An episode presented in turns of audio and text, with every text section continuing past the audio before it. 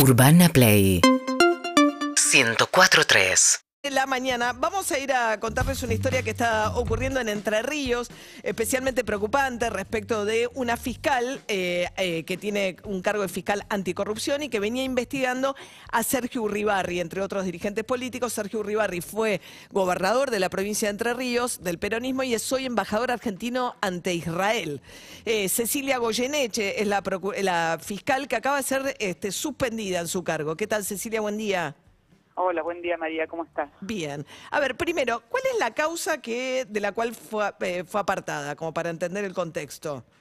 Eh, no, en realidad yo lo que fui es suspendida en mis funciones. Yo ahora estoy en mi casa porque este es como que estoy, eh, me han impuesto esta medida, es una como una suerte de medida preventiva eh, que mientras dure el enjuiciamiento al que me van me han sometido eh, no puedo ejercer mi cargo. Entonces, Claro, está bien. No, es que fue puntualmente, claro, no, no está pudiendo intervenir en ninguna causa, no solamente. causa. Pero el contexto de esta contra Uribar- Uribarri.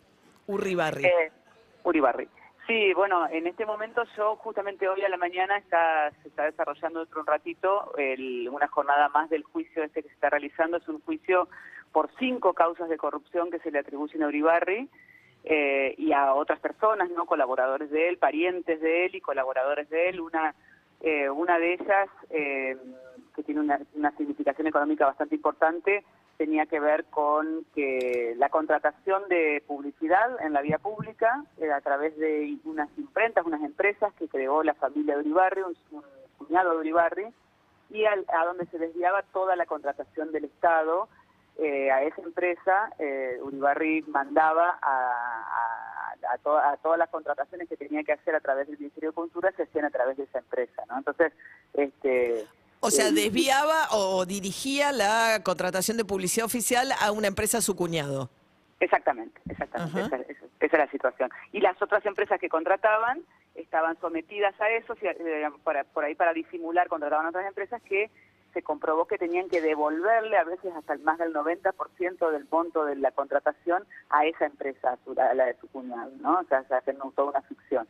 Y después hay otras otras de las causas, otras tres de las causas que están en juicio ahora, tienen que ver con cómo él utilizó fondos públicos para financiar aquella campaña que tuvo durante fines del 2014 y principios del 2015 de que aquí se conoció como Sueño Entrerriano, según la cual él se, se pretendía candidatear a presidente de la República y finalmente no fue elegido, eh, sino que se candidateó Daniel Scioli, ¿no? ¿Y en esa campaña qué, qué es lo que se investiga?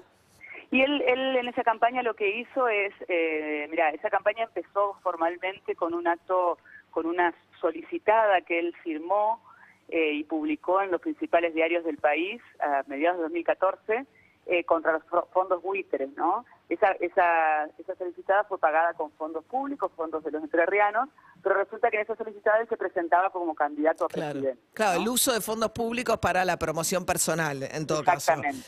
Sí. Después, ajá. Después, perdón. No, después a, la- a los meses se hizo aquí en Entre Ríos la cumbre del Mercosur, a fines del 2014, y también él sacó unos spots publicitarios donde se, se difundía su imagen, no tenía nada que ver con la cumbre del Mercosur, y se difundió en todo el país el- su imagen, este, también pagado por el Estado. Y finalmente, a principios del 2015, él monta un parador playero en Mar del Plata, donde estaba su imagen en una gigantografía enorme, eh, que también pagó con fondos públicos y que además luego una parte de ese dinero retornó a estas empresas de su cuñado, las imprentas, ¿no? Entonces todo eso todo eso forma parte de la mega causa de corrupción que se está juzgando hoy en día aquí en tribunales de Paraná. Estamos charlando con Cecilia Goyeneche, ella es fiscal anticorrupción en Entre Ríos, actualmente suspendida porque le van a llevar adelante un jury vinculado, vin- digamos, usted, eh, la interpretación que hace es que esta acusación eh, tiene como objetivo correrla de la investigación de estas causas. Sí, sí, no me cabe ninguna duda. Eh, mire, para que le hagan un jury a un, a un magistrado judicial, tiene que haber alguna causal de importancia. eh, y además, la segunda decisión de hacer un jury y suspender en el ejercicio de, las- de las funciones es una, una, una decisión absolutamente eh, excepcional. No es que a- Ujú. necesariamente porque a alguien le hace un, un jury lo apartan del ejercicio de las funciones. Esto más o menos piensen ustedes como como la prisión preventiva en, una causa penal, ¿no? Claro, pues no solamente te inician un, periodo de una investigación, sino que además la apartan de todas las causas mientras tanto. Exactamente, exactamente. ¿Y cuál es la causal? La causal tiene que ver con una, una cuestión absolutamente cotidiana en los procesos penales y es que me atribuyen que me debía haber apartado en una investigación muy, muy grande de corrupción que existe en Entre Ríos este, considera que me debía haber excusado. Eh, se trata de una, una causa que se, le conocemos como la causa de los contratos. En esa causa es una causa que se inició a fines del 2018 en la ciudad de Paraná también, vinculada con que se descubrió por casualidad que estaban eh, realizando desde 10 años antes, desde 2008 más o menos, eh, contrataciones masivas, contrataciones de personal masivas en la legislatura provincial, pero esas contrataciones eran ficticias, las personas no trabajaban y cobraban. el dinero de, de, cada, de cada uno de esos contratos se devolvía a la a, funcionarios de la, de la administración de las cámaras y llegaba justamente a esta persona también que mencioné antes, el cuñado de Uribarri. Sí. Eh, en esa causa, una de las personas imputadas en esa causa era amigo de mi esposo, y esto llevó a que se, desde, desde el momento en que se inició esa causa, eh, me, o al, poquito tiempo que se inició esa causa, me empezaran a atribuir eh, ese, vínculo y me cuestionaran qué debía haberme apartado de esa causa. En realidad, eh, como el, el, análisis que realizamos nosotros en su momento, consideramos que no era una causal de apartamiento porque eh, la, la, situación del fiscal no es la situación del juez, el fiscal investiga, no tiene una función de juzgamiento y por ende las causales de apartamiento son muy restringidas. Bien.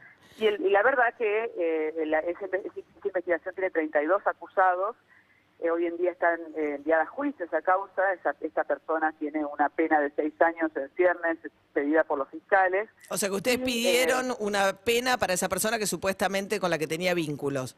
Absolutamente, se le allanó la del domicilio, se le secuestraron todas las cosas que tenían en, su, en su... No hubo ninguna preferencia ni ninguna consecuencia. Lo que pasa es que existe como un mito popular de que el que es amigo de algún funcionario judicial va a ser beneficiado. Y la verdad que eso no ocurrió. Nosotros investigamos la causa con absoluta honestidad. Bien. Y bueno, pero todo sirve para, para, para, frenar otras causas. Cecilia Goyeneche, procuradora adjunta, fiscal anticorrupción, sometida ahora a un jury por las circunstancias que nos cuentan Entre Ríos. Gracias, Cecilia. Un gusto, María, que sigan bien, que tengan buen día. Hasta luego.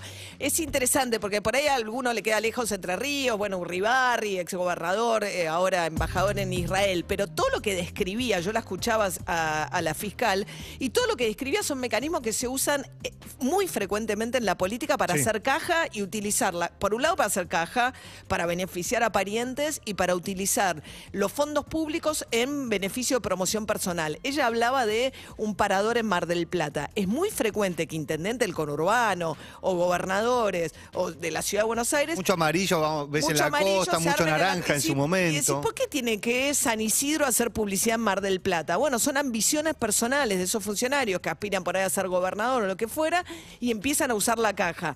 Y suele ser además una caja de la imagen y todo de poca control. De hecho, bueno, el propio Alberto Fernández ahora subió en un año de pandemia fuertemente eh, la publicidad en vía pública, que maneja a quién? Pepe Albistur, su amigo, el marido de la ex candidata Victoria Tolosa Paz. En un año en el que la publicidad en vía pública baja en el mundo entero, en Argentina sube. Bueno, todo lo que tiene que ver con asignación de publicidad, la publicidad, todos estos mecanismos que describía la fiscal eh, son mecanismos de, incluso los que no cobran los sueldos en la legislatura, son mecanismos muy frecuentes de corrupción en la política. No, y el tema del verano se nota muchísimo esto, que te dan el papelito, que te dan el parasol, que te dan... Bueno, pero eh, ¿quién paga eso? Los colores, del, como cada partido tiene sus colores. Pero que Urbana Play 1043